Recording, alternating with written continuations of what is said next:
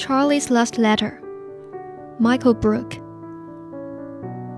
I don't know if I will have the time to write any more letters because I might be too busy trying to participate.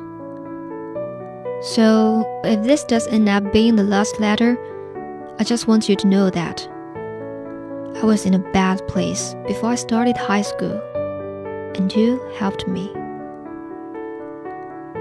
Even if you didn't know what I was talking about or know someone who's gone through it, it made me not feel alone. Because I know there are people who say all of these things don't happen, and there are people who forget what it's like to be 16 when they return to 17. I know this will all be stories someday, and our picture will be old photographs. And we'll all become someday's mom or dad. But right now, these moments are not stories. This is happening. I am here.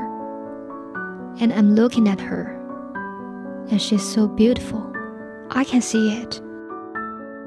This one moment when you know you are not a sad story, you are alive, and you stand up and see the lights on buildings, and everything that makes you wonder. And you are listening to that song on that drive with the people you love most in this world. And in this moment, I swear, we are infinite.